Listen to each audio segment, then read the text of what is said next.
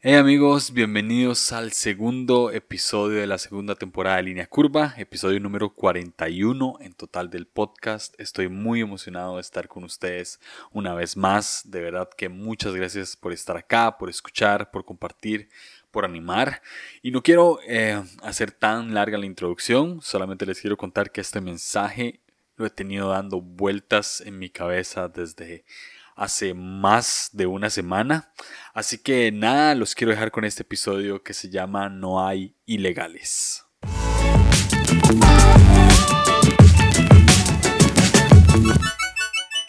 Hace poco iba camino a mi trabajo y vi una pared que me llamó muchísimo la atención porque tenía escrita la frase no hay ilegales. La tenía bien grande y en mayúscula para que se entendiera.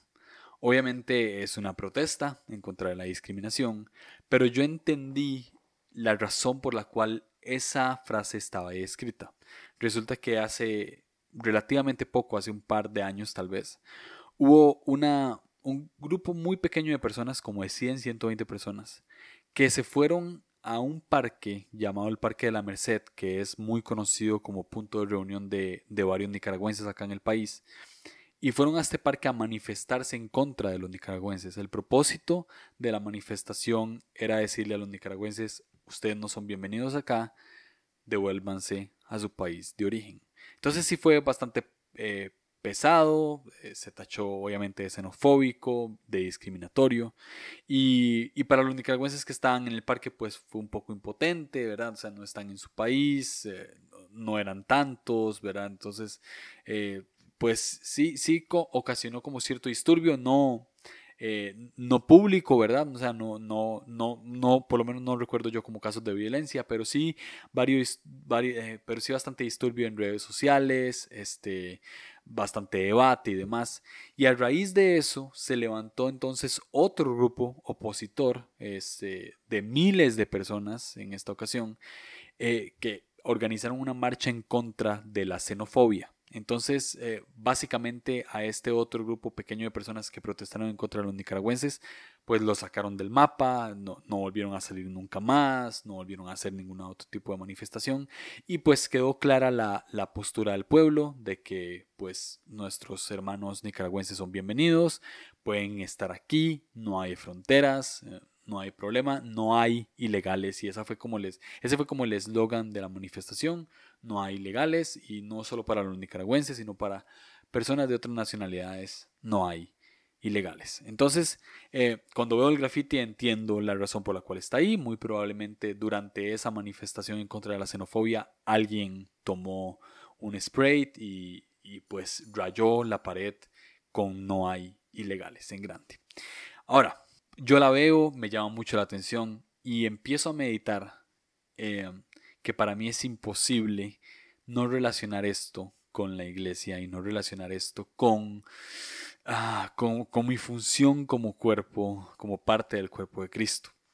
Eh, porque lamentablemente lo que empiezo a pensar es que lamentablemente este cartel no solo hay que levantarlo en medio de una ciudad para darle a entender al pueblo de que de que no hay ilegales en el país, de que todos los inmigrantes pueden ser bienvenidos, sino que también lamentablemente hay que levantar este cartel en medio de la iglesia para darle a entender a la gente de que todos podemos ser parte, de que todos podemos estar ahí sin importar la manera en la que creemos, sin importar la manera en la que mostramos eh, amor, en la, manera en que adoramos a Dios, etc. Sin embargo, sigo meditando y siento que va más allá, ¿verdad? O sea, siento que, que tenemos que entender que, que de verdad no podemos excluir a la gente de los beneficios que Dios nos da. No podemos excluir a la gente del amor de Dios, no podemos excluir a la gente de la cruz, de, de, lo que Jesús hizo en la cruz, no podemos, no podemos excluir a la gente de, de nada. Em, no podemos excluir a la gente de la salvación. Y cuando estoy meditando en esto, honestamente me frustro un poco porque veo que existen demasiadas denominaciones, veo que, que nos empezamos como a dividir en nuestras maneras de creer, en nuestras maneras de pensar. Y eso es lo que hace que existan eh, categorías, eso es lo que hace que existan ilegales en otros lados. Si, un ejemplo práctico, si llega un testigo de Jehová a mi iglesia, lo vamos a tratar como si fuera un ilegal, como si él no perteneciera ahí. Y eso no es el punto, ese no es, no, es, no es el chiste del cristianismo, no es el chiste de lo que Jesús quería hacer.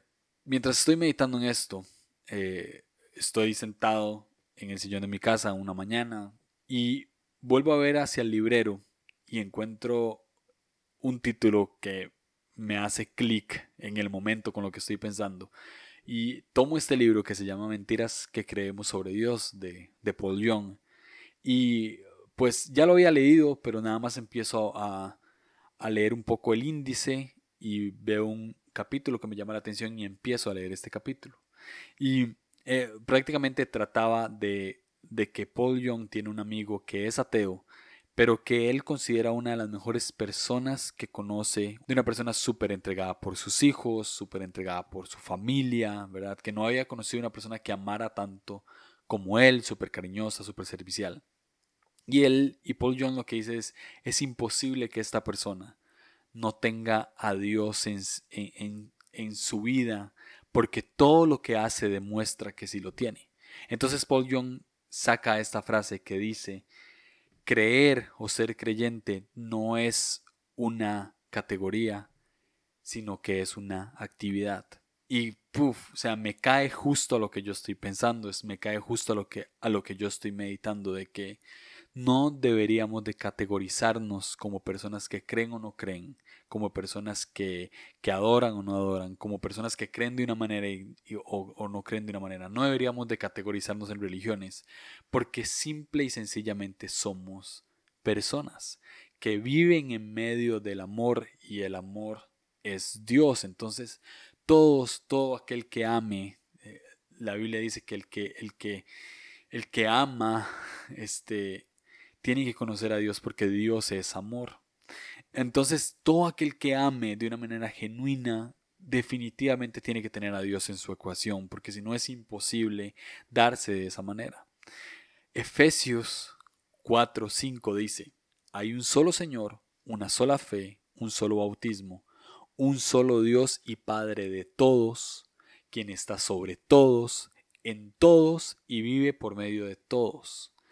Me da mucha risa los pastores que enfatizan la palabra todos, diciendo que todos en toda lengua significa lo mismo.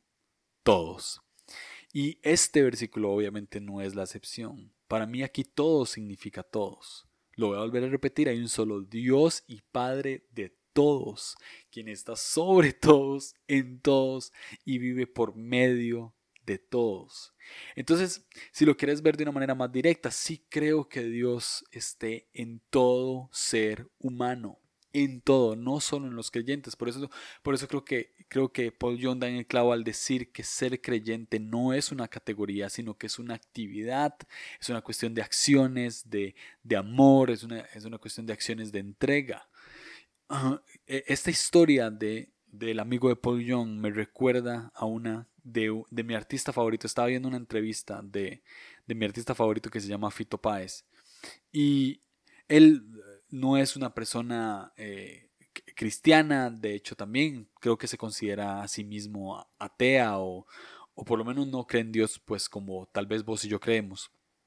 Y a él le preguntan sobre sus hijos y él dice, honestamente no soy una persona muy creyente y no sé si tengo el derecho de hablar de esto, pero definitivamente hay algo de Dios en el amor de mis hijos hacia mí y en el amor que yo le doy a mis hijos. O sea, en esta relación de amor padre-hijo tiene que haber algo definitivamente de Dios. Y es justo lo, lo, que, lo que Paul Young le pasa con su amigo Teo, lo que él quiere explicar y es justo lo que yo también estoy tratando de dar a entender, de que Dios siempre está en medio de la ecuación de una relación de amor entre una persona y otra. Es imposible que no esté. Y cuando leo además el versículo de Efesios 4, eh, eh, el, el versículo 6 dice, un solo Dios y Padre de todos. Entonces no solamente entiendo de que Dios está en todos, sobre todos y vive en medio de todos, sino que entiendo que todos somos hijos de Dios. Porque dice que es un solo Dios y Padre de todos. Si vos ves la historia del hijo pródigo, y sé que esto ya lo he hablado n cantidad de veces, si, yo, si vos ves la historia del hijo pródigo, eh, el hijo pródigo puede despilfarrar su dinero, puede eh, prácticamente escupirle la cara a su padre e irse. Y puede hacer lo que quiera, ¿verdad? Puede, puede despilfarrar su vida, irse con prostitutas, puede hacer lo que quiera, pero nunca le quita el derecho de ser hijo de su padre y de poder volver a casa. Y es lo que vemos al final de la historia. Vuelve y es, y es tratado otra vez como hijo porque nunca dejó de ser hijo. Yo, Julio Navarro, si me quiero cambiar mi apellido, lo puedo hacer. a partir de mis 18 años tengo el derecho de ir al registro civil y ponerme si quiero el apellido de mi mamá, que es Olivares, o me puedo poner el apellido de mi esposa, que es Quiroz. Pero lo cierto es que en mi ADN siempre voy a ser hijo de mi papá, que es Navarro. Yo me puedo cambiar el apellido, pero eso no va a cambiar mi ADN, no va a cambiar quién soy yo, que al final de cuentas soy hijo de una persona que se llama Melvin Navarro, lo quiera o no. Obviamente lo quiero. quiero ser hijo de Melvin Navarro y nunca me va a cambiar el, el apellido. Esto es por si mi papá llega a escuchar este episodio que es bastante resentido. Eh, en fin, puedo cambiarme mi apellido, pero no puedo cambiar mi ADN, no puedo cambiar mi esencia. Y con Dios funciona así, es un Padre de todos y todos somos hijos de Dios y por más de que la gente no lo concientice, no quiere decir que no lo sea. Y obviamente Dios nos da la libertad de elegir nuestro camino, así como, como lo dio el Padre con el Hijo Pródigo, que creo que es la analogía perfecta de Dios y nosotros. Pero Dios nos da la capacidad de elegir el camino que queramos, nos da la capacidad de elegir si le, si, si le volvemos la espalda o no, si le servimos o no, no vivimos con una pistola en la cabeza de que tenemos que hacer lo que Él dice, porque Dios no es un Dios puritano. Nos da la capacidad de elegir, pero siempre terminamos siendo hijos de Él. ¿Por qué? Porque somos su creación, porque algo que es inevitable es que Él es creador y que Él nos creó a nosotros y tenemos por ende su ADN. Por eso es que tenemos la capacidad de amar y de entregarnos a los demás porque somos creación de Él. No sé si me estoy dando a entender, creo que estoy siendo lo suficientemente claro, pero lo que quiero decir es que toda acción que involucre un amor genuino, es obvio que Dios está en medio de la, de la, de la ecuación y por eso nos hace creyentes, no por la categoría, sino por la acción tal cual de amor. ¿Sí?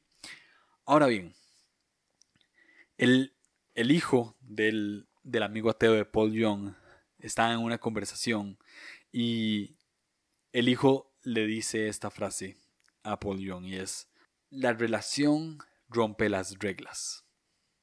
Así tal cual, la relación rompe las reglas. Obviamente existen demasiadas reglas dentro de la iglesia. Nosotros ponemos un montón de reglas, un montón de estándares. Y, creo que es algo normal eh, de toda organización, de toda institución. Reglas pues tienen que existir lamentablemente, pero siempre la relación que involucre amor va a romper esas reglas. Siempre, y, creo que lo podemos ver en los evangelios totalmente. Jesús hablando con una samaritana. Eh, para los judíos, una samaritana era totalmente una extranjera, una ilegal, si se puede decir así. No podemos hablar con ella, no podemos mezclarnos con ella. Tras de eso es mujer, y para esa época era muchísimo peor. Entonces, eh, lo que vemos es a un Jesús relacionándose con ella, rompiendo toda regla que ponemos nosotros, que básicamente es un muro entre esa persona y Dios que no debería de existir. Por eso es que no hay ilegales. Y por eso es que no deberían de haber ilegales. Porque no puede existir un muro que divida a la gente de Dios solamente porque no creen como nosotros, solamente porque no son como nosotros no puede existir, porque no tiene que existir un mundo con fronteras y mucho menos dentro de la iglesia. No podemos tener fronteras dentro de la iglesia, porque tenemos un Dios y Padre de todos, quien está sobre todos, en todos y que vive por medio de todos. Hace poco me hicieron la pregunta en Instagram de que si, un católico se muere, va al cielo. Mi respuesta un solo Dios y Padre de todos, quien está sobre todos, en todos, y vive por medio de todos. Vive por medio de todos. Ah, porque la relación rompe las reglas y porque ser creyente no es una categoría, sino que es una actividad. ¿Estás conmigo? Sí. Espero estarme explicando.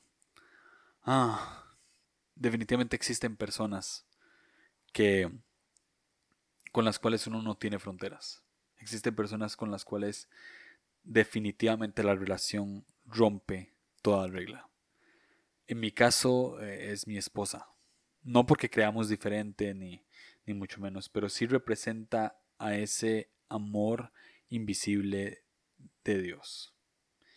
Fabi eh, es increíble, o sea, la manera en la que me muestra amor es la manera en la que me muestra a Dios. Hace poco hicimos un, un episodio y hablamos sobre eso, de cómo veo yo a Dios en Fabi y, hablé un montón de cosas, pero eh, todo se centra en que la manera en la que ella me ama es la manera en la que ella mete a Dios en la ecuación, es la manera en la que yo puedo ver a Dios, porque Dios es amor. Entonces te, quiero preguntar a vos, ¿quién es esa persona que, que representa el amor de un Dios invisible en tu vida? ¿Quién es? Probablemente no crea como vos, probablemente sea tu mamá que ni siquiera va a la iglesia, o tu papá que ni siquiera va a la iglesia, o que se considera ateo y te, trata mal a vos por, por creer en Dios, pero te ama de una manera que rompe las reglas.